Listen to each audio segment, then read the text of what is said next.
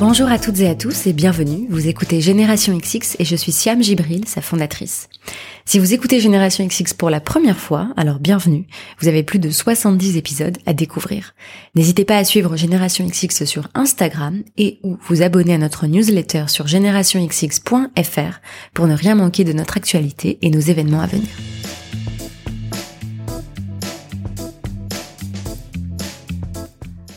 On me demande souvent comment je rencontre mes invités. Eh bien, si j'ai pu rencontrer Jessica Delpirou, l'invitée du nouvel épisode que vous allez écouter dans un instant, c'est grâce à Sarina, la fondatrice de Prescription Lab. Si vous suivez Génération XX depuis un moment, vous savez que Sarina a été mon invitée dans l'épisode 26 du podcast.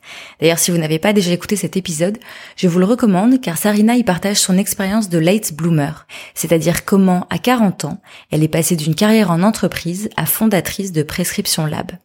Si vous ne connaissez pas Prescription Lab, c'est une gamme de cosmétiques et soins naturels distribués dans une box mensuelle. Le credo de Sarina et de son équipe, c'est que la nature a toutes les solutions pour avoir une belle peau, sans danger et avec des gestes simples. Les produits Prescription Lab sont donc conçus dans leur laboratoire parisien et composés d'une majorité d'ingrédients naturels. Donc dans chaque box Prescription Lab, il y a un produit grand format de leur marque en propre, des produits de marque partenaires soigneusement sélectionnés et un magazine, le Prescripteur, édité par l'équipe de Sarina. Si vous souhaitez tester la box, sachez que Prescription Lab vous offre une belle réduction sur votre premier abonnement mensuel. Il vous suffit d'utiliser le code GénérationXX en majuscule tout attaché au moment de votre commande sur prescriptionlab.com. Pour en découvrir davantage sur l'histoire et l'équipe derrière Prescription Lab, je vous laisserai donc écouter l'épisode 26. Sarina y parle notamment de son rapport à l'âge, de sa vision de l'équilibre et de comment favoriser la créativité. Je vous ai mis le lien de l'épisode en barre d'infos, comme ça vous pourrez l'écouter ou le réécouter pendant la trêve estivale de Génération XX. Dans ce nouvel épisode, j'ai donc le plaisir de rencontrer Jessica Delpirou, directrice générale pour la France de Made.com, le site d'ameublement en ligne. Avant de prendre ce poste, en décembre 2016, Jessica a travaillé dans des industries très différentes, de Bouygues Télécom au site de rencontres mythiques, dont elle a notamment été directrice générale France, en passant par ING Direct et PayPal. Jessica souhaite constamment apprendre, se questionne, et je lui ai donc demandé de nous raconter ses phases de transition, de comment et pourquoi elle a quitté un job pour un autre, ou pour l'inconnu parfois, de ce qu'elle a appris sur elle au cours de sa carrière et de ses moments de doute. Jessica nous parle d'y aller au culot, de comment elle articule le rationnel et l'intuition lorsqu'elle prend des décisions, de prendre du recul et d'être constamment dans le mouvement. Je vous souhaite une très bonne écoute.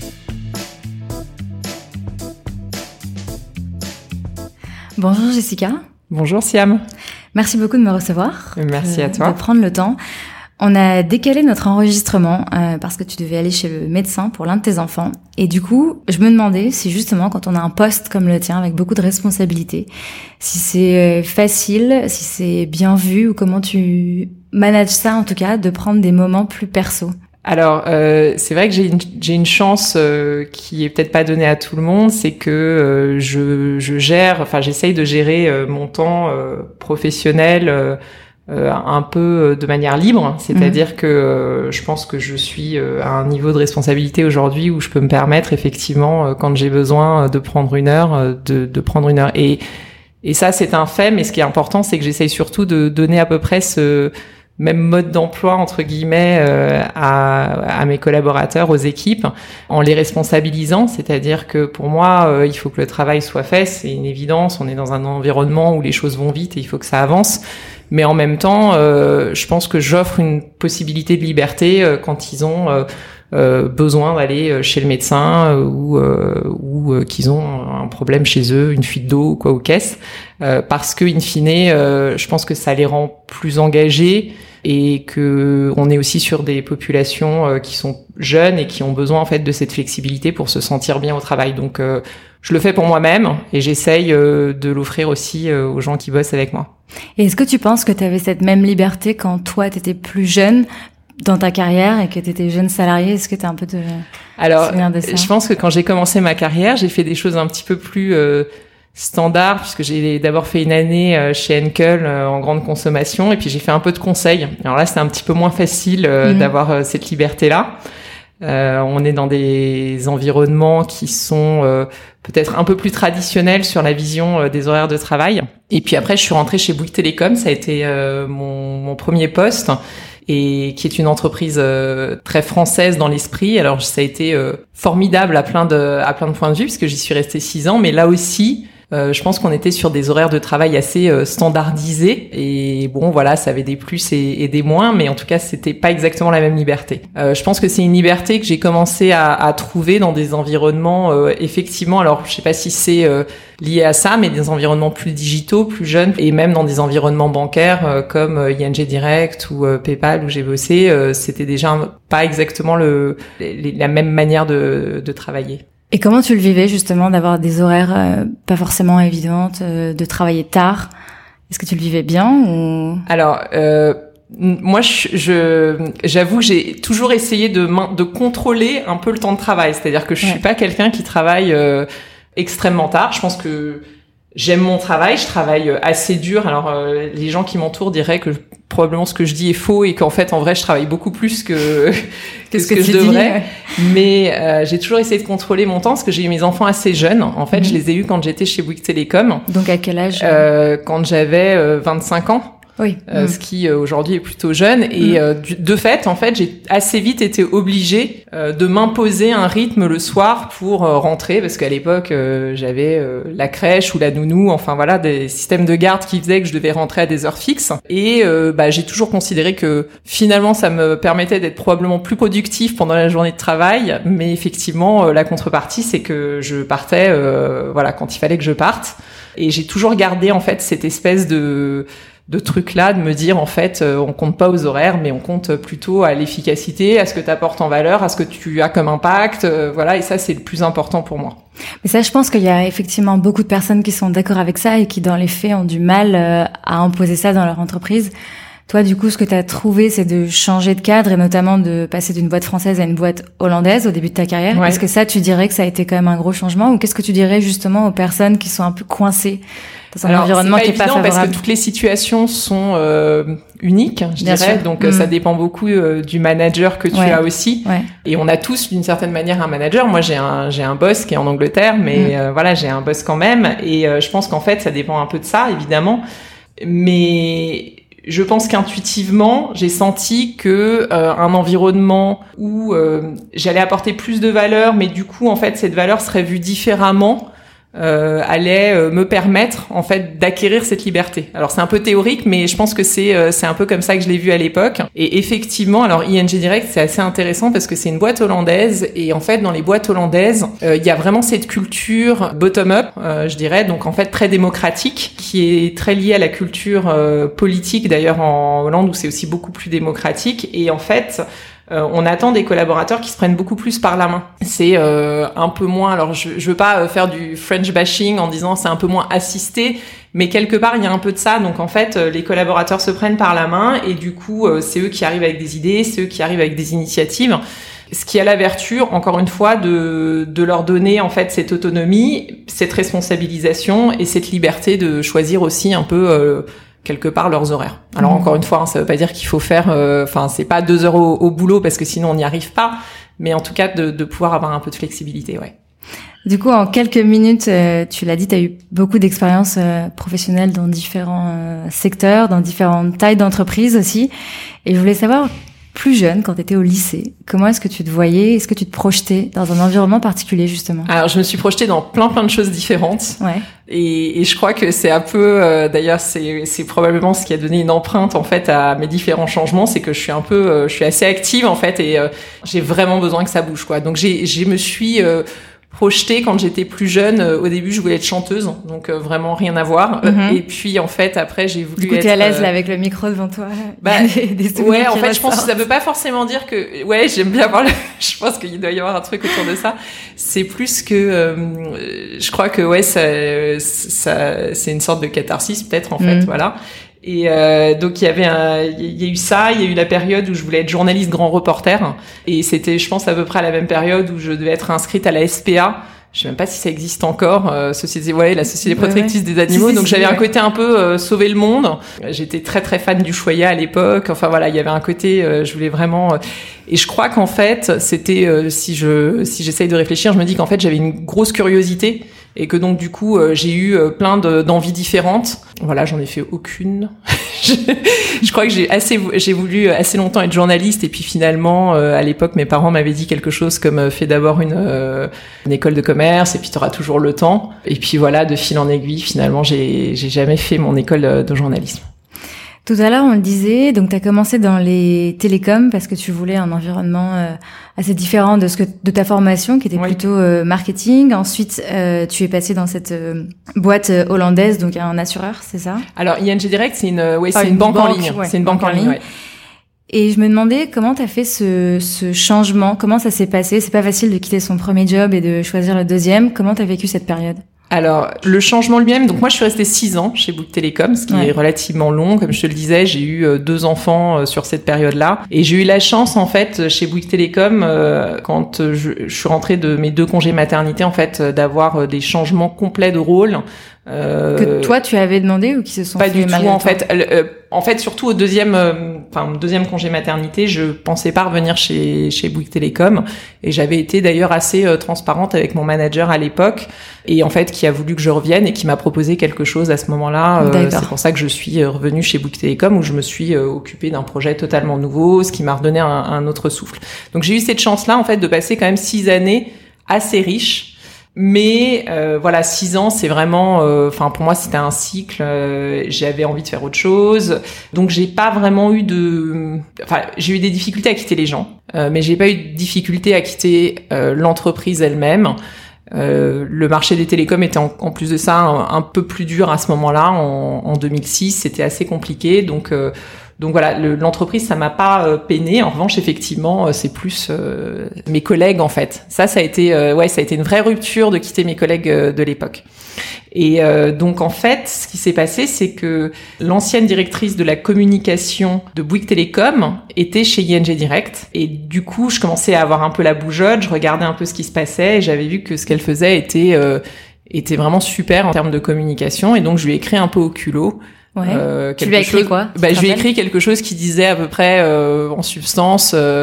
Elle s'appelle Ariel, elle se reconnaîtra. Euh, bonjour Ariel, euh, tu ne dois pas te souvenir de moi, moi je me souviens très bien de toi et euh, si c'est possible, j'aimerais bien bosser pour toi, quelque chose dans ce goût-là. Voilà, on s'est vu, euh, ça s'est fait et je suis rentrée comme ça euh, chez ING Direct. Et ça a été super, ça a été vraiment euh, des très très belles années professionnelles puisque j'ai fait mes armes de management.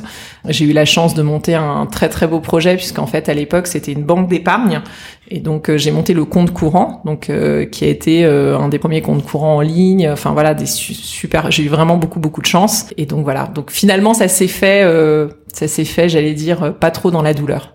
Est-ce que tu saurais dire s'il y a un moment où tu as décidé de quitter Bouygues Télécom? Est-ce que ça s'est fait plutôt progressivement ou euh, Ben, je crois qu'en fait, je l'ai su au retour de mon congé maternité, c'est-à-dire Ouais. que j'ai eu cette chance-là de reprendre quelque chose qui m'a redonné, euh, on va dire une année, une année et demie de souffle, euh, mais je savais que c'était la fin déjà de l'histoire avec Bouygues Télécom. Mhm. Donc euh, j'étais préparée en fait. Je crois que c'est pour ça que ça n'a pas été un, un vrai choc. Et je crois que, euh, alors là on peut en, on peut en reparler, mais c'est vrai que c'est aussi un avantage de ce recul-là quand on prend des congés maternité. euh, voilà, c'est que quelque part on est un peu en dehors euh, du, du monde de l'entreprise pendant quelques mois. On se repose des bonnes questions et du coup ça a probablement permis de maturer un peu la décision. La dernière fois, euh, je discutais avec des auditrices de Génération XX qui justement se posaient pas mal de questions sur le congé mat. Et j'ai l'impression que toi, la façon dont tu m'en parles, c'est une chose qui s'est passée dans ta carrière, mais bon, et qui a été finalement déterminante puisque ça t'a permis de prendre du recul. Mais est-ce que c'est quelque chose que tu appréhendé, quelque chose sur lequel tu as beaucoup réfléchi, ou est-ce que finalement ça s'est fait comme ça? J'ai l'impression qu'on se pose beaucoup de questions. Est-ce que toi, c'était le cas? Alors, je pense que j'ai eu, comme j'ai eu mes enfants très jeunes, c'est là encore, c'est c'est vraiment, euh, j'y suis allée euh, sans vraiment réfléchir. En fait, Ouais. j'ai eu mes enfants sans vraiment réfléchir aux conséquences d'avoir mes enfants Mhm. d'un point de vue professionnel. Je me suis pas vraiment posé cette question-là, Mhm. Euh, et je dis pas d'ailleurs que c'est bien ou pas bien. Ça a probablement été ma chance parce que ne me pos- posant pas de questions, j'y suis allée, euh, voilà, sans quelque part sans peur, quoi. Je sais qu'à l'époque, parmi mes amis, mes connaissances, j'étais une des premières à avoir à avoir des enfants. Donc quelque part, je j'allais en terrain incognita, je savais pas trop où j'allais et je me suis pas effrayée parce que je me suis pas posé ces questions-là. Après, je sais que c'est c'est un vrai sujet. Je comprends totalement que les femmes se posent des questions, que ce soit pas simple, que voilà et et, et j'espère aujourd'hui que la société évolue un peu là-dessus. Alors encore une fois, je suis dans des environnements où je pense qu'il y aura peut-être un peu plus de flexibilité aussi sur la manière de gérer euh, même les congés maternité, enfin ce genre de choses. Mais j'espère que la société évolue un peu là-dessus et un peu plus ouverte. Enfin finalement, un congé maternité, c'est euh, moi je suis partie deux mois et demi, euh, trois mois. Enfin c'est rien. Enfin voilà, mmh. à l'aune d'une carrière et et de ce qu'on peut justement encore une fois apporter à l'entreprise en parallèle, quoi. Parce que c'est ça qui compte finalement. Donc in fine, c'est pas grand-chose. Tu le disais tout à l'heure, euh, ce que ça t'a apporté aussi de passer chez ING Direct, c'est d'apprendre à manager. Ça, c'est un autre gros sujet de conversation. Quand on est à la fois le manager et le manager, on a toujours l'impression qu'il y a quelqu'un qui fait pas bien son travail. Euh, toi, comment est-ce que tu as appris justement à être un manager? Est-ce que tu penses être un bon, une bonne manager? Ah, J'en sais rien. Faudrait demander, faudrait demander aux équipes. Mais euh, en tout cas, j'aime ça. Ça, c'est sûr. Euh, enfin, j'aime pas le terme manager, mais euh, voilà, j'ai besoin en tout cas de la relation et euh, que cette relation soit une relation euh, de manager ou de collaborateur, peu importe, mais c'est quelque chose qui me nourrit beaucoup.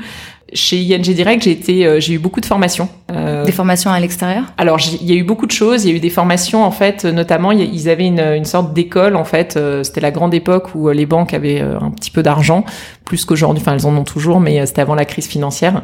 Et, et, donc, il y avait pas mal de d'écoles qui étaient généralement externes, en fait, à la banque, mais qui faisaient venir, en fait, les managers assez régulièrement. Moi, j'ai eu la chance de participer à ça où j'ai eu, euh, je sais pas, j'ai eu plusieurs, alors je dirais deux ou trois 360 par exemple, qui est un exercice où en fait on a du feedback euh, de ses pairs, euh, de ses équipes, euh, de ses managers, et c'est hyper intéressant. Et en fait on débrief avec un coach après. Alors j'incite tout le monde à le faire, parce que je trouve ça super intéressant, super riche. D'ailleurs je vais le refaire, euh, je vais le refaire là euh, bientôt, j'espère. Et comment tu l'as pris la première fois que tu l'as fait? Alors faut, bah, ouais, il faut pas, faut, faut pas avoir trop peur des, des, feedbacks évidemment parce que euh, les, gens te font des feedbacks qui sont on te demande d'avoir des honest euh, feedbacks enfin des feedbacks honnêtes quoi. Donc euh, ils, ils, le font et ils ont raison. Et bon globalement après les les, les, collaborateurs, les pairs sont souvent très bienveillants, donc c'est toujours relativement sympa.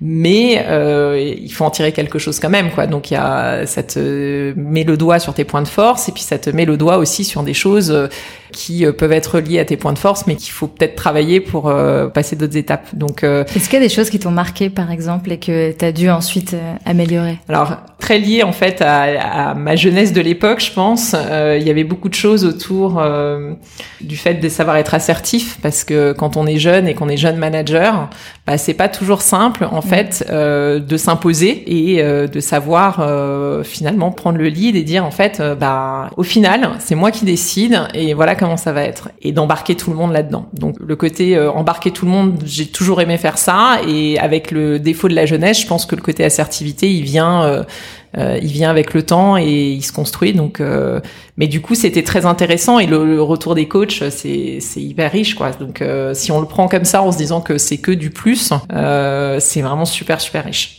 Le 360, ça peut être organisé. Enfin, d'ailleurs, juste à titre indicatif, c'est pas, ça nécessite pas forcément des gros logiciels ou des voilà, ça peut être organisé même dans des petites entreprises en se mettant d'accord et en ayant quelque chose qui fait que en fait euh, les gens ont pas l'impression qu'on va lire leur feedback en sachant que c'est lui qui l'a donné ou un tel ou un tel. Donc il faut garder la confidentialité mais à partir de là, c'est assez simple à organiser pour avoir du, des retours. Et voilà, c'est toujours riche. Donc du coup, ce type de formation et qu'est-ce qui donc il y a eu ça. Euh, après, c'est beaucoup de pratique. Euh, j'ai eu la chance en fait d'avoir dans des équipes des profils très différents puisque j'avais des personnes qui étaient au service client, des ingénieurs et puis du marketing. Donc j'avais des profils très très variés et on apprend aussi euh, de ses erreurs ou en tout cas de la manière dont on manage au quotidien euh, sur des profils qui sont très variés parce qu'on manage pas euh, forcément euh, des personnes du service client de la même mmh. manière qu'on va manager un top performer de, de grande école de commerce. Donc voilà, c'est c'est pas forcément les gens ont pas les mêmes attentes et ils attendent pas la même chose dans l'entreprise et je pense qu'il faut savoir s'adapter.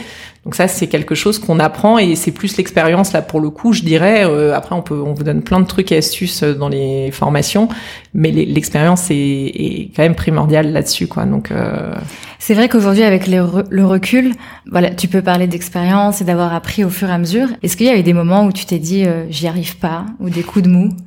Ouais, il y a eu des, euh, il y a eu des choses euh, pas simples à gérer. Euh, j'ai eu notamment, alors là, je vais reparler d'un événement au, service client où où j'avais une mini rébellion puisque en fait la personne qui était là avant moi donc là, c'était quand j'étais sur la partie épargne, ça s'était pas bien passé. Et puis en fait, les, les agents en fait commençaient à couper les lignes, mais vraiment couper physiquement, c'est-à-dire qu'on a une paire de ciseaux et couper les lignes. Ah oui.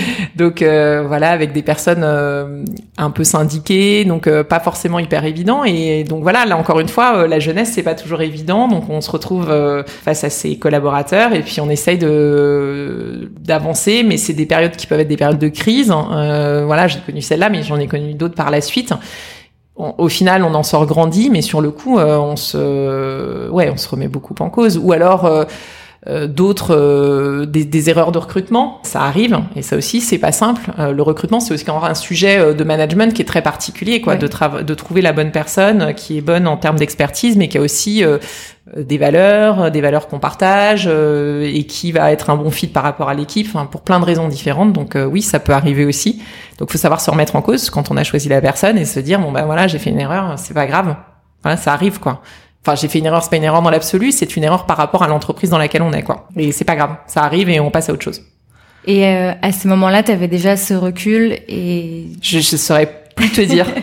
Sûrement pas. Euh, là, je te le raconte, euh, ça fait un peu vieux sage après, mais euh, je pense pas du tout. Je pense que tu es dans le feu de l'action. Je pense que tu fais comme tu peux et euh, et je pense que il y a un moment où il faut que effectivement, euh, en tout cas, tu ne tu ne prennes rien personnellement. Parce que le plus dur, c'est de ne pas prendre les choses personnellement. Je pense dans le rôle de manager, c'est arriver à faire une différence entre euh, tes erreurs ou euh, ce que te renvoient les gens ou quand il y a des crises ou quoi ou qu'est-ce et qui tu es en tant que personne. Et ça, c'est probablement la ce que ce que tu peux faire quand ouais quand t'as un peu plus de bouteilles et qui au début est plus dur. Mm-hmm.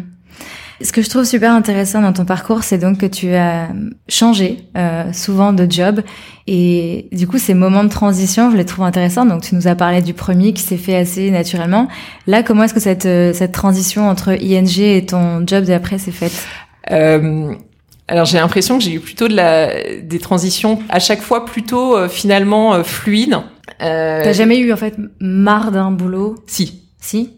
Enfin marre, c'est pas marre parce que euh, c'est pas exactement le bon terme, mais j'ai eu une rupture plus compliquée euh, de, mais je, je vais t'en parler juste après. C'était chez, euh, c'était chez PayPal en l'occurrence. Mhm. Mais entre ING Direct euh, et PayPal, finalement, la crise financière passe. Je lance le, voilà, le compte courant est lancé. Euh, je suis au comité de direction de d'ING Direct en France, qui était un super beau rôle mais l'entreprise avait euh, une vision à l'époque qui commençait à se rapprocher un petit peu de la banque euh, retail, donc ING Group, qui était un peu moins direct et un petit peu moins euh, banque en ligne telle mhm. que que toi tu l'avais que, que, je l'avais connue et que mhm.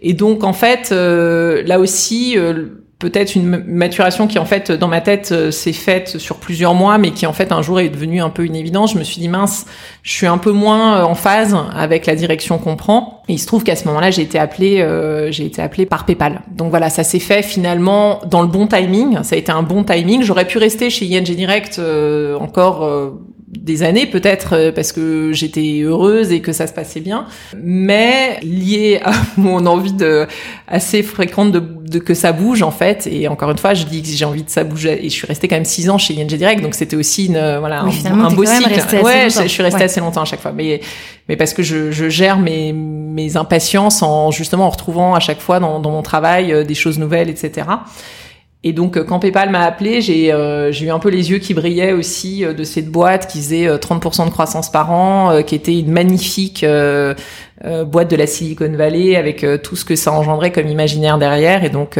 j'ai sauté, j'ai vraiment sauté dans la, les deux pieds, les deux pieds dedans, quoi. Et Et en fait, c'est là où bah, je vais venir peut-être directement. Donc, j'y suis restée qu'une année finalement. Donc, je pense que ça a été ma plus courte expérience. Et j'y suis restée qu'une année parce que j'ai repris un rôle plus marketing. là où avant, j'avais des rôles où je gérais plus une business unit. j'avais le compte d'exploitation. Donc, je, je gérais plus à la fois du marketing et du financier. Et dans ce rôle-là, j'avais l'impression de pas avoir assez d'impact. C'est une boîte qui a connu son succès euh, énormément par rapport euh, à l'impact commercial euh, qu'ils peuvent avoir ou produit.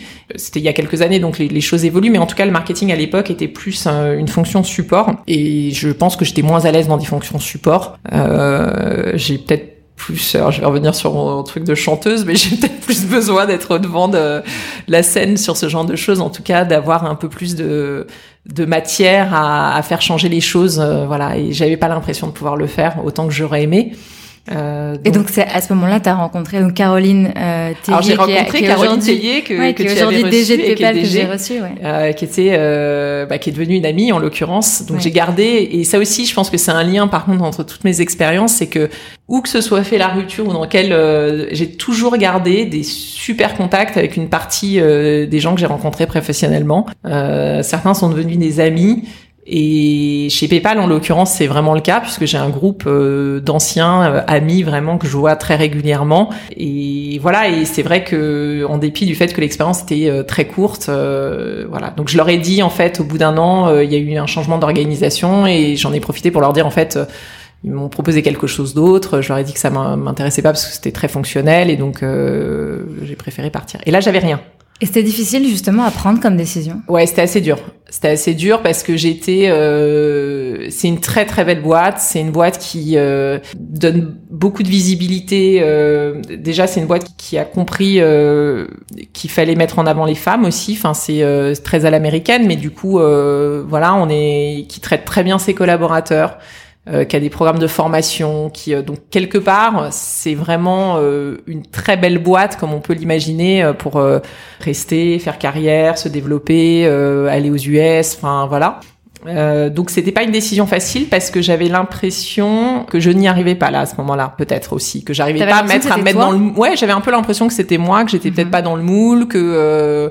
et donc ouais c'était pas forcément euh, une décision très simple à prendre. Et d'ailleurs ça a pas été très simple à prendre et puis ça a été étonnant pour eux parce que ça se passait bien en fait. Encore une fois sur le papier ça se passait bien et, et donc ils ont pas compris euh, tout de suite pourquoi je partais.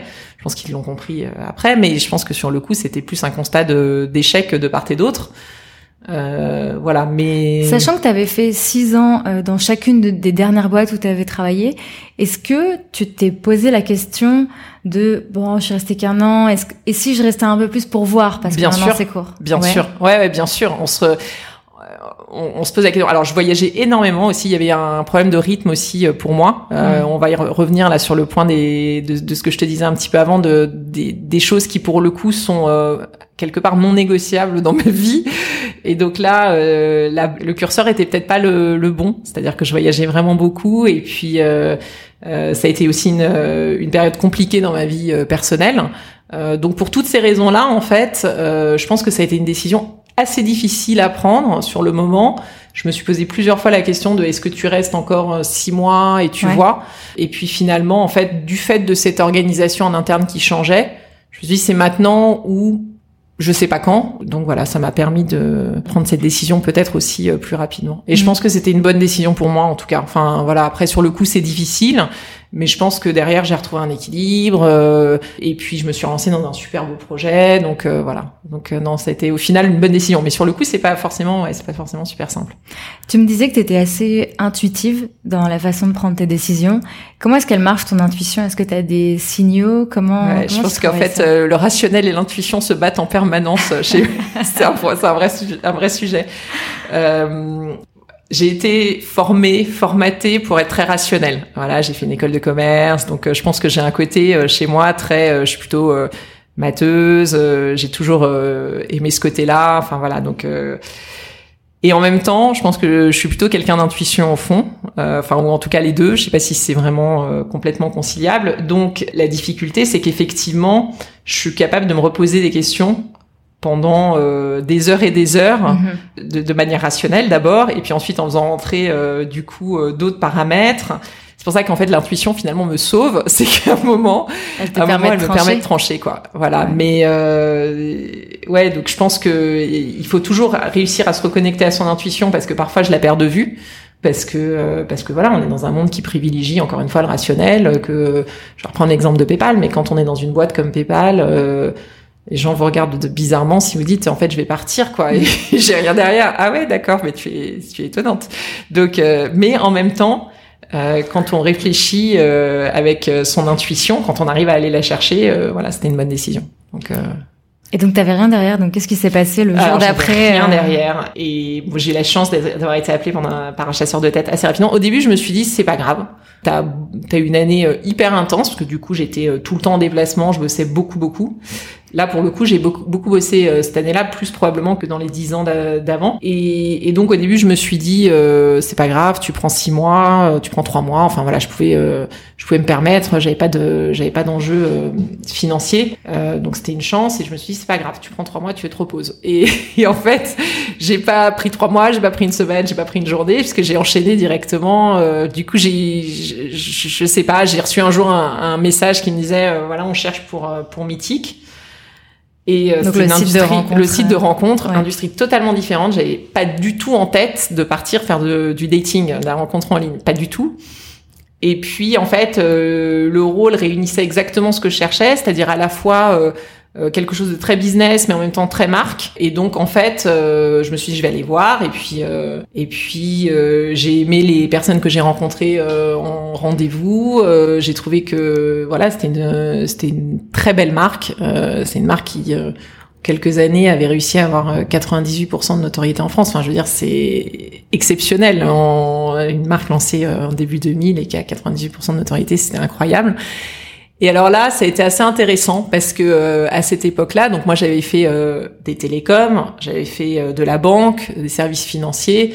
Puis là, j'explique euh, à mes amis que je vais partir dans le dating. Il y en a quelques-uns qui m'ont dit, mais euh, mais non, en fait, tu peux pas faire ça, c'est pas sérieux. euh, T'as fait des, des choses beaucoup plus sérieuses avant. C'était le sérieux qui. Ouais, c'était un côté pas du tout, euh, voilà. Et je les ai pas écoutés, je pense, et, ou en tout cas, voilà, ça a pas pris le, ça a pas pris le pas. J'y suis allée et j'ai trouvé ça euh, extraordinaire. Enfin, c'est une, c'est une boîte qui était aussi euh, assez magique à plein d'égards. Et puis je l'ai pris euh, énormément sur l'aspect euh, sociétal aussi de de la marque en fait. Quand on prend un peu de recul sur la société, qu'on sait que euh, la, la pauvreté en France c'est les femmes seules, euh, bah, je trouve qu'il y a une vraie mission euh, de société euh, chez Mythique à se dire euh, voilà on change la donne, on fait les choses différemment et et on essaye d'apporter quelque chose aux femmes. Alors après encore une fois, il faut faut vraiment y croire, mais moi, je pense que ça faisait partie des choses auxquelles, euh, voilà, j'ai été en tout cas euh, complètement convaincue et, et je l'ai pris comme ça. Je me demandais justement euh, ton expérience d'avant, donc chez euh, PayPal, ça, comme tu le dis, c'est une super boîte. euh, tout euh, était au vert pour que ce soit euh, bien pour toi, et finalement tu t'es pas retrouvé dans le poste. Donc comment t'as fait quand t'as passé tes entretiens chez Mythique pour être entre guillemets sûr que là t'allais t'y plaire Est-ce que en entretien tu, tu fais attention à certaines choses? Est-ce que t'as des conditions que tu poses aussi sur le rythme de vie que tu veux avoir? Comment tu fais pour toi aussi un peu auditer la boîte avant de prendre le job? Alors là, je vais dire, euh, je vais, je vais donner un truc, mais euh, mais il faut, faudra pas le répéter. ça va être dur. Euh, non, je fais par exemple, ce que je, pour le, le rythme, ce que j'aime bien faire, c'est que généralement, bon après c'est assez régulier, généralement les rendez-vous se font en fin de journée. Donc je, je, je suis assez contente moi d'avoir des rendez-vous en fin de journée parce que je vois en fait euh, déjà euh, comment les, à quelle heure on me fixe rendez-vous, euh, est-ce que euh, on fixe rendez-vous à 20h ou est-ce qu'on me fixe rendez-vous sur un horaire qui est acceptable. Enfin voilà, je trouve que ça dit beaucoup. C'est bête, mais ça dit beaucoup. Pareil le matin, euh, moi je suis plutôt, euh, je suis capable de me lever très tôt, donc j'ai pas de soucis le matin. euh, ça me, donc ça me permet d'avoir un peu le rythme euh, des personnes avec qui je vais bosser. Et je trouve Mhm. que c'est déjà un élément euh, intéressant. Donc euh, voilà, n'hésitez pas à faire pareil euh, et ne le dites pas.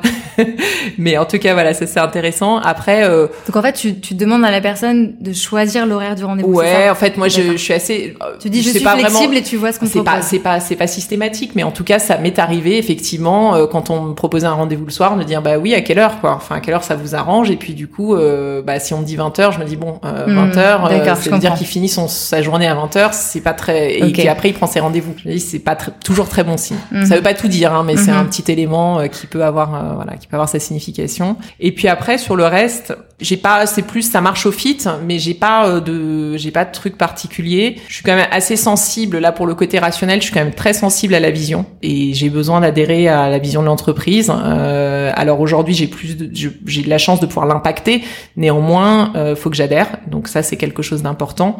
Et ensuite, pour le côté euh, moins rationnel des choses, c'est vraiment le fit euh, humain. Et ça, c'est aussi, c'est aussi essentiel avec bah, soit les fondateurs, soit les managers soit euh, bah, dans le cadre, si je prends l'exemple de Made, j'avais j'ai eu la chance de rencontrer euh, euh, certains investisseurs aussi et c'est voilà c'est une vraie chance en fait parce qu'on se rend compte en fait du, du contexte plus global et voilà donc ça ça a été ça a été des éléments importants et ensuite évidemment bah sur le contenu du rôle derrière, c'est quand même important de vérifier aussi que ce qu'on vous propose est réel. Donc, quand vous avez la possibilité, moi, je l'ai eu dans, dans plusieurs cas de d'appeler des gens qui avaient été euh, soit chez Mythique euh, au préalable ou euh, donc voilà il faut faire un peu ça tu fais tes recherches aussi. ouais, ça ses recherches mm. en amont quoi. Mais il faut que ça aille assez vite donc après et encore une fois et après à la fin c'est l'intuition qui gagne quoi. Donc si on se trompe bah on se trompe quoi. C'est mm. c'est pas grave Depuis tout à l'heure, du coup, on parle des postes que tu enchaînes. Souvent, on est venu te chercher via un chasseur de tête ou c'est toi qui es allé chercher le job via une ancienne collègue, euh, comme tu le disais tout à l'heure. Est-ce qu'il y a des fois où t'as, on t'a chassé, t'as refusé le poste ou des fois où t'as postulé et t'as pas eu le poste? Oui, les deux. Les deux, mon général. euh, oui, ça m'est arrivé euh, qu'on vienne me proposer des choses et que je dise non. Souvent, c'est parce que bon, alors après, il peut y avoir parce que le contenu est pas intéressant, parce que euh, j'ai appris de, de, mes erreurs aussi euh, chez chez PayPal. Donc, euh, quand c'est un rôle qui est par exemple purement marketing, bon, je considère, voilà, je. Mais souvent, c'est aussi parce que j'ai pas fini mon histoire avec l'entreprise dans laquelle je suis, quoi. Donc, et ça, je pense que c'est le plus important. Et, je crois que c'est ça qui tient avant de, voilà, si on est vraiment, si on aime ce qu'on fait, il y a un moment où en fait, faut aller au bout de l'histoire un, petit peu, quoi. Donc, mhm donc je pense que c'est plutôt ça. Et puis euh, des postes euh, oui, ça a dû m'arriver. Je j'ai euh, vaguement des, alors j'ai dû les oublier parce que du coup trop frustrée peut-être, je ne sais pas. Euh, oui, ça m'est arrivé. J'ai ouais, j'ai peut-être un ou deux exemples en tête où euh, j'ai des choses qui m'attiraient particulièrement et euh, et ça s'est pas fait. Euh, ah, j'ai donné un exemple sur le début de ma carrière. Je voulais bosser au Club Med. J'ai jamais réussi à bosser au club med. voilà, c'était bon. Voilà, ça c'est de mes frustrations. Aujourd'hui, ça me, j'irais pas forcément, mais en tout cas à l'époque, c'était, euh, ça faisait partie des, des boîtes, des dream, euh, mhm. dream boîtes. Et donc du coup, chez Mythique, tu restes combien de temps? Alors chez Mythique, je suis restée aussi, euh, j'ai l'impression d'avoir fait que des cycles de, 5-6 ans, quoi. Ouais. c'est un peu mes dates. Ouais, je suis restée euh, bah, de 2012 à 2016, donc je suis restée 4 ans et demi. Et donc euh, pendant cette période-là, donc euh, j'ai dirigé le, le, marché français et puis ensuite l'Europe du Sud pour le groupe, qui en fait est un groupe international puisque ça a été racheté par des Américains. Donc voilà et donc basé à Paris, euh, mais toujours avec aussi un lien assez fort avec l'international, euh, puisque je gérais en fait des équipes, euh, surtout sur la deuxième partie, qui étaient en Italie, à Amsterdam, enfin en Hollande, pardon, en Italie ou en Espagne. Est-ce que d'avoir enchaîné quand même des rôles hyper prenants, euh, t'arrivais toujours à avoir un peu de recul. Euh, tu parlais de tes enfants tout à l'heure. Aller voir, non pas qu'il faille le faire. Euh, je te pose pas la question dans ce sens-là. C'est plus que à nouveau, j'entends beaucoup de gens qui sont très, euh, enfin, pour qui cette question de soi-disant équilibre pro-perso est hyper important. Euh, et du coup, c'est en ça que je te la pose. Ouais, pas comme un impératif, mais comme qu'est-ce que tu penses de, de, ça? Et, et c'est pas, et encore une fois, c'est pas, c'est pas simple. Je pense que il faut toujours être un peu en veille par rapport à soi-même là-dessus, parce que moi, c'est mm. un peu mon risque. Je me laisse, euh, encore une fois, quand on est un peu un profil euh, un peu hyperactif comme moi et qu'on aime ce qu'on fait, et on peut se laisser très vite embarquer. Euh, donc, le côté des horaires, c'est une chose, c'est-à-dire que j'arrive à fixer, ça c'était assez facile pour moi, j'arrive à fixer les horaires, etc. Après, c'est euh, la charge dans la tête, hmm. qui elle est pas toujours évidente à gérer et, et finalement. Euh, presque encore moins, j'allais dire, depuis que les enfants sont plus grands, parce que euh, parce qu'aujourd'hui, on a, j'ai envie de passer du temps aussi avec eux, euh, qualitatif encore plus. C'est-à-dire quand ils sont plus petits, on a besoin d'être là et d'être euh, d'être plutôt sur un mode de, où on va les les, les aider. Leur... Mais moi là aujourd'hui, j'ai aussi envie de partager, encore plus euh, de mm. choses avec eux plus ils grandissent plus on a envie et puis parce que euh, voilà ils sont ados euh, et que ils seront pas toujours à la maison et que donc ça ça met une pression en, plus supplémentaire là-dessus donc je pense que c'est c'est pas c'est pas évident d'avoir toujours le recul je pense qu'il faut toujours se reposer la question en tout cas euh, et là, là-dessus, il n'y a pas de recette miracle, je crois. Enfin, je sais pas si euh, une des personnes que tu as interrogées zéro recette une, miracle. je la veux bien. euh, en revanche, de, en tout cas de mon point de vue, ce qui marche, c'est effectivement donc euh, ce truc sur les horaires, parce qu'au moins ça me déjà ça me ça règle des choses. Et puis après, pour le reste, c'est euh, toujours se, se, remettre en question sur est-ce que euh, est-ce qu'aujourd'hui ma charge entre guillemets mentale, comme on dit, mais c'est pas vraiment, c'est même pas le, le, le, mot lui-même, c'est pas ça qui est important, mais en fait, en tout cas, ce que je prends et, et euh, me convient, euh, convient à mon équilibre. Euh, Est-ce que j'ai l'impression de, dédier assez de, de jus de cerveau sur des choses que j'ai envie de faire et pas juste sur des choses que je fais pour mon travail, etc. Donc ça, je me le pose assez régulièrement. Donc tu dirais que tu fais des, des checks avec toi-même pour savoir. J'essaye, j'essaye. Probablement pas suffisamment, mais j'essaye. Ouais, ouais. Mhm. C'est c'est probablement ouais. Ouais, voilà, je dirais que c'est probablement ça ce que je fais aujourd'hui. Ouais. Il y a une histoire de priorité aussi. Est-ce que tu as l'impression que parfois tes priorités changent? Mais d'ailleurs pas forcément euh, au niveau familial, même toi, euh, ça pourrait être en termes de, de, rythme de travail, ça pourrait être en termes de charge, euh, de challenge au travail. Enfin, tu vois, est-ce que tu as senti au cours de ta carrière que toi aussi personnellement tu as évolué en termes de ce que tu voulais? Euh, oui, je pense que je suis moins que il y a quelques années dans un objectif dit justement de carrière. Ok. Euh, j'ai pas plan. Je sais pas si j'en ai jamais vraiment eu en fait. Je suis drivée probablement plus par justement ce que je te disais sur un côté très curieux, très hyperactif, envie de toucher à plein de choses et besoin d'être nourri tout le temps, mais pas vraiment par euh, je crois pas, enfin probablement c'était le cas parce qu'encore une fois, j'ai été formatée pour mais je pense que c'était pas forcément quelque chose qui m'a jamais correspondu de, me dire en fait, faut que je sois absolument à ce niveau-là, puis à ce enfin euh, que je devienne euh, directrice marketing ou ensuite euh, direct, directeur général ou ça a pas été je je pense pas l'avoir réfléchi comme ça du tout. Alors c'est vrai je me pose toujours la question tu vois je me la pose en même temps que tu me la poses est-ce que c'est le cas ou pas?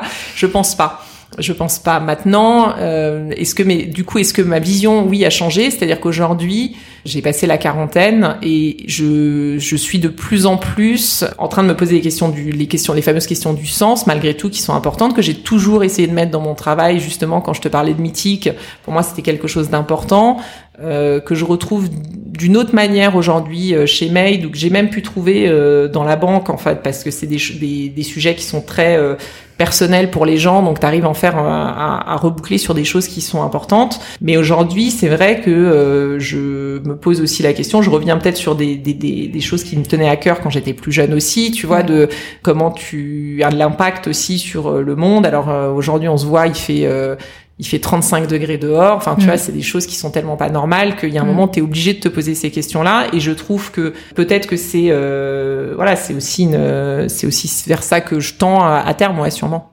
Moins dans un objectif de carrière euh, qui est euh, hyper structuré et, et, hyper clair, quoi. Bon, je sais pas si je l'ai jamais été, mais en tout cas aujourd'hui, c'est clair que je le suis pas.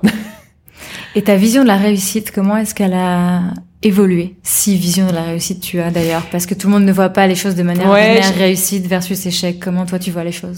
Alors, je sais pas si c'est le mot réussite, mais en tout cas, ce que j'aime euh, et ce qui m'a toujours tenu, c'est justement euh, le lien avec euh, soit mes équipes, euh, soit les gens avec qui je, je, bosse. Et la réussite pour moi, c'est justement euh, des évolutions positives aussi dans les équipes, de voir en fait les gens grandir. Pour moi, c'est en tout cas c'est un vrai sujet de réussite. Ça m'est arrivé à plein d'égards euh, de me retourner sur euh, euh, des collaborateurs que j'avais recrutés, qui ont évolué dans l'entreprise, qui ont trouvé leur place, qui ont fait du service client, puis ensuite du marketing, ou qui ont évolué au niveau du service client pour prendre des équipes, ou qui au niveau du marketing ont voulu réorienter leur carrière. Enfin, et ça j'aime beaucoup. Euh, je garde d'ailleurs souvent des contacts avec euh, mes anciennes équipes et j'aime bien les revoir et euh, je suis beaucoup dans un mode euh, généralement ils m'appellent euh, parce qu'ils sont en transition pro et qu'ils ont besoin de conseils. Donc ça je, je, pense que je sais bien faire pour les autres parce que c'est ça que j'aime en fait. Ça c'est un vrai c'est un vrai sujet c'est un vrai moteur pour moi en tout cas et alors je sais pas si c'est le bon mot réussite mais c'est c'est là où je mettrai en tout cas la réussite. Et puis évidemment dans l'accompagnement des autres ouais beaucoup hein. ouais dans l'accompagnement ou dans le ouais dans l'accompagnement des autres ou en tout cas dans le fait de, de voir se développer euh, une équipe quoi. Ça, mhm. je pense que c'est important d'arriver à construire des équipes. De, ouais, je suis plutôt quelqu'un de construction. Euh, en tout cas, ça c'est vrai aussi. J'ai quand j'ai dû euh, euh, licencié, ça m'est arrivé aussi. Euh, c'est plus, c'est moins, c'est moins quelque chose avec lequel je suis à l'aise. Il y a des gens qui sont plus ou moins à l'aise avec ça. Ouais. Euh, c'est pas forcément le truc que j'apprécie le plus, quoi. Enfin, clairement, euh, la restructuration. Je suis plutôt dans le développement, quoi. Et ça, c'est, c'est, voilà, c'est peut-être ça le synonyme de réussite. En tout cas, c'est, c'est ce fait d'avoir l'impression de voir quelque chose qui grandit, quoi. C'est intéressant que tu utilises le mot développement parce qu'on entend beaucoup parler de développement personnel. Ouais. Donc, est-ce que ça vaut pour toi aussi ta réussite d'un point de vue très personnel Est-ce que c'est si toi tu sens que tu te développes? Euh, Si j'apprends. Je, je, dirais que pour moi, la, la, le développement passe par l'apprentissage, apprendre des nouvelles choses. J'ai, je passe probablement pas assez de temps sur mon développement personnel dans le sens euh, pur euh, du terme, c'est-à-dire que je fais pas de méditation, euh, je suis pas du tout là-dedans. C'est probablement un tort. Ça me, mmh. je pense que c'est des choses qui seraient, ce qui serait probablement positif pour moi. Mais en revanche, dans l'apprentissage, oui j'ai besoin d'apprendre des choses. Ouais, c'est une certitude et, et ce développement là, je le trouve là-dedans. Donc euh, quand j'apprends plus, euh, je m'ennuie très vite. Souvent, j'arrive à me euh, réinitialiser euh, moi-même et à trouver des centres d'intérêt par moi-même, mais euh, en tout cas, c'est important. Et ça, c'est le développement, ouais, tel que je le vois. Du coup, on arrive à la dernière transition en date en termes de poste. Donc, c'est de Mythique à Made aujourd'hui. À nouveau des secteurs très différents puisque Made, c'est un, donc un site d'ameublement en ligne. Comment ça s'est passé cette transition? Alors, euh, comment ça s'est passé? Alors en fait, euh, j'étais euh, donc chez chez Mythique et chez Mythique, je commençais à pareil, je, commençais à me poser un peu des questions sur sur la suite, pas tellement encore une fois dans une optique de carrière, mais plus parce que j'avais l'impression que je commençais à je m'ennuyer un petit peu, enfin où j'avais en tout cas vu déjà pas mal de choses.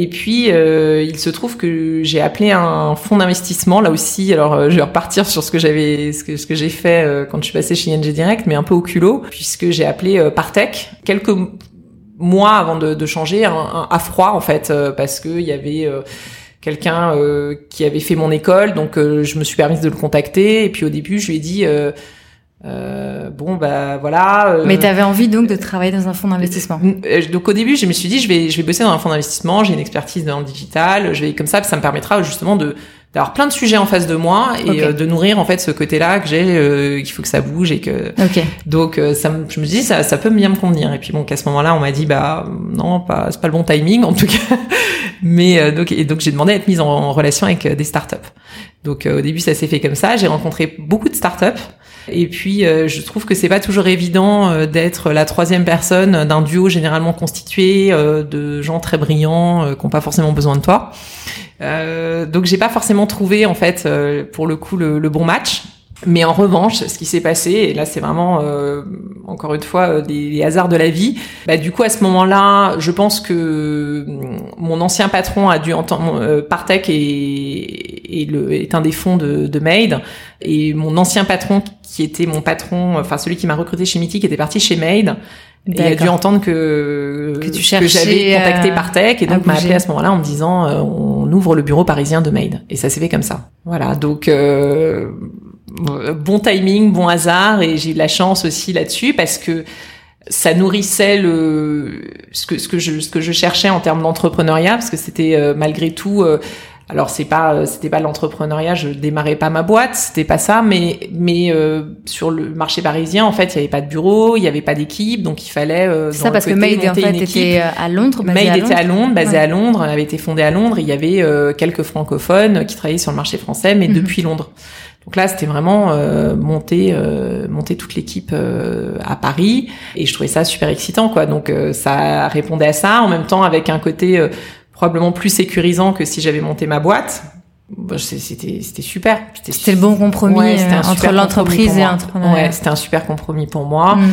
Euh, dans un projet que je trouvais euh, extra aussi parce que euh, il y a une vraie vision euh, du, du design, de travailler avec des designers. Enfin voilà, donc euh, il y, a- y avait un sens aussi pour moi, en tout cas que j'y trouve. Et donc j'ai rejoint en fait euh, l'aventure Made en décembre 2016. Donc euh, où j'ai ouvert euh, le bureau parisien dans lequel on est là. En fait, au départ, j'ai travaillé euh, en, en incubateur, pas vraiment en incubateur, mais chez Partech en fait, qui a des, des petits bureaux euh, pour euh, ces startups. Donc on était deux dans un bureau. Euh, puis on a pris ces, ces bureaux qui dans lesquels on a grandi. Puis aujourd'hui on a même un deuxième bureau. Donc on voilà on, on a bien grandi et en deux ans et demi, je trouve que c'est super en fait de se retourner, de regarder le parcours. c'est voilà c'est chouette. T'as recruté combien de personnes Je vais te le dire plutôt comme ça. Aujourd'hui, on est euh, près d'une cinquantaine euh, sur le bureau parisien. Après, Ah j'ai oui, pas recruté énorme. tout le monde en direct, Mm. euh, par exemple, mais mais au final, oui, j'ai. T'as quand même vu le truc grandir. vu le truc grandir, ouais. Voilà. Et justement, je sais que il y a plusieurs fois où t'as eu envie de monter ta boîte. Qu'est-ce qui a fait que tu l'as pas montée justement? Alors, je crois euh, qu'il y, a- deux, il y a deux facteurs. Il y a le facteur que je vais te donner qui est euh, mon excuse, hein, qui est le fait que euh, j'ai euh, euh, j'avais deux enfants. Comme je te disais tout à l'heure, en fait, je me suis euh, je me suis séparée en 2011. Euh, donc du coup, je me suis retrouvée dans une situation où, en fait. Euh, je me suis dit mince, c'est pas le bon timing. Donc il y a une question de timing et de voilà. Et puis après, euh, la raison que je te donne probablement, enfin que je te donne, mais que j'en sais rien, je me suis, me suis toujours posé la question est-ce que tu as eu peur de pas le faire? Est-ce que voilà Donc après, tu te poses toujours la question est-ce que c'est une question de peur? Euh, euh, T'as pas eu le courage de le faire. Tu, peux être même un peu dur avec toi, mais euh, mais en tout cas, je dirais que j'ai pas trouvé le bon timing. Voilà, j'ai pas eu le bon timing. Des idées, j'en ai eu plein. euh, j'ai même fait des business plans, voilà, mais j'ai j'ai pas eu le bon timing, je crois. Voilà, là-dessus. Tu vois, il faut bien avoir des mauvais timings sur certaines choses, mais voilà, j'ai pas eu le bon timing. Tu disais à l'instant, euh, parfois on est dur avec soi-même. Est-ce que tu penses que tu es dur avec toi-même ou? Oh, je suis exigeante avec moi-même, ouais, c'est clair. Ouais, Ouais. c'est clair. Ouais. Dur, je sais pas, mais en tout cas, euh, ouais, je, je pense que je suis un peu épris de, de, de, de choses. Voilà, je suis assez idéaliste d'une certaine manière, donc euh, ouais, j'essa- j'essa- j'essaye de, j'essaye de vivre par euh, mes idéaux d'une certaine manière, ou en tout cas euh, mes valeurs, quoi. Donc euh, voilà, après personne n'est parfait, et je sais que je suis, voilà, tout le monde tout le monde a ses défauts et ses, son humanité. Donc euh, oui forcément ça il faut pas être dur avec soi-même en tout cas je suis assez exigeante ouais ça c'est sûr. J'essaye de pas l'être trop avec les autres. C'est pas simple Est-ce que tu te projettes euh, maintenant? Donc là, on- n'a pas encore de prochaine transition à, Non. à, à étudier. Ce sera pour un prochain, un prochain podcast peut-être. Mais est-ce que justement tu te projettes ou est-ce que tu es assez dans le moment et, et- et tu vis les choses euh, en allant? Euh, non, je suis toujours dans le questionnement. Euh, Je suis plutôt dans- toujours dans la dans le questionnement. Euh, c'est ma nature, donc je suis plutôt comme ça. Et oui, euh, je, je, je me projette. euh, je pense qu'une prochaine étape sera soit une, sera une étape. Enfin, j'aimerais bien que ce soit une étape qui est euh, le, le sens dont je te parlais tout à l'heure. Donc, euh, qui me rapproche. Et je sais bien que c'est c'est pas évident parce que travailler. Je te parlais tout à l'heure euh, d'écologie, par exemple, Oui. sur euh, c'est c'est pas des secteurs qui sont euh, extrêmement simples à appréhender, donc euh, dans lequel je n'ai aucune expérience, donc c'est pas forcément euh, une évidence, mais en tout cas voilà, c'est ça ça pourrait être euh, ça pourrait être quelque chose qui m'intéresse, mais de la même manière, euh, il peut y avoir une évolution aussi assez logique par rapport à, ce à un autre point que je te je te donnais, qui est plutôt le développement des équipes, donc euh, qui soit euh, qui soit des choses plus dans dans l'aide, dans le coaching, dans le voilà. Après, entre les choses dans lesquelles tu te projettes et le quotidien, il y a toujours un, un gap, mais mais oui, oui. Et puis ça me fait pas peur de me poser plein de questions dans plein de directions différentes, euh, Mhm. parce que in fine, euh, je sais que par ailleurs euh, j'ai mon quotidien et que tu vois, ça me, c'est, j'arrive à faire la part des choses totalement. Ouais, donc euh, j'ai pas de là-dessus, j'ai pas. En de- fait, le mouvement te plaît. ouais, le mouvement c'est important, ouais. ouais, c'est important. Pour terminer, est-ce qu'il y a une quelque chose qui t'a inspiré récemment, quel que soit le domaine, que tu aimerais partager avec les auditrices et auditeurs? Alors, euh, quelque chose qui m'a inspiré récemment et que j'aimerais partager. Alors, je suis en train, euh, donc c'est pas que ça m'a encore euh, complètement inspiré parce que je n'ai pas fini, mais je suis sûre que ça va m'inspirer. Euh, je suis en train de lire euh, et je serais bien incapable de te redonner le nom de l'auteur, qui est un auteur russe, Le Maître et Marguerite, euh, que tu connais peut-être, Non. qui est un livre des années 60 et qui est un livre qui est méconnu. Euh, mais euh, qui est vraiment un chef-d'œuvre. Et l'histoire, alors c'est une histoire un peu faustienne sur euh, sur une femme qui va donner son au diable, mais au final, ce que je trouve vachement intéressant, c'est que c'est hyper, c'est très humoristique, c'est très fin. Et voilà, c'est une bonne, une jolie découverte. donc, ça peut faire un, un très bon livre d'été sous la canicule. Ben, c'est parfait. Voilà. Merci beaucoup, Jessica. Merci à toi. À bientôt. À bientôt. Merci beaucoup à Jessica d'avoir pris le temps de partager avec nous sa vision et son parcours. Si vous souhaitez continuer à la suivre, vous pouvez le faire sur LinkedIn ou sur Twitter. J'espère que cet épisode vous a plu et je vous annonce que c'était le dernier avant la pause estivale du podcast. Si vous n'aviez pas pris le temps d'écouter tous les épisodes de Génération XX, vous pourrez donc rattraper votre retard tranquillement pendant l'été. D'ailleurs, comme je vous le disais en intro, n'oubliez pas d'aller écouter l'épisode 26 avec Sarina Lavagne et d'utiliser le code Génération XX si vous souhaitez bénéficier d'une réduction sur votre premier abonnement mensuel à la box Prescription Lab. Profite de ce moment pour vous annoncer que Génération XX recrute un ou une nouvelle stagiaire et que l'offre est à retrouver sur générationxx.fr. Notre compte Instagram et notre newsletter resteront actifs pendant l'été, donc pour continuer à suivre l'actualité de Génération XX, n'oubliez pas de vous y abonner. Sur ce, je vous souhaite un très bel été et je vous remercie encore une fois pour votre écoute fidèle. À très vite!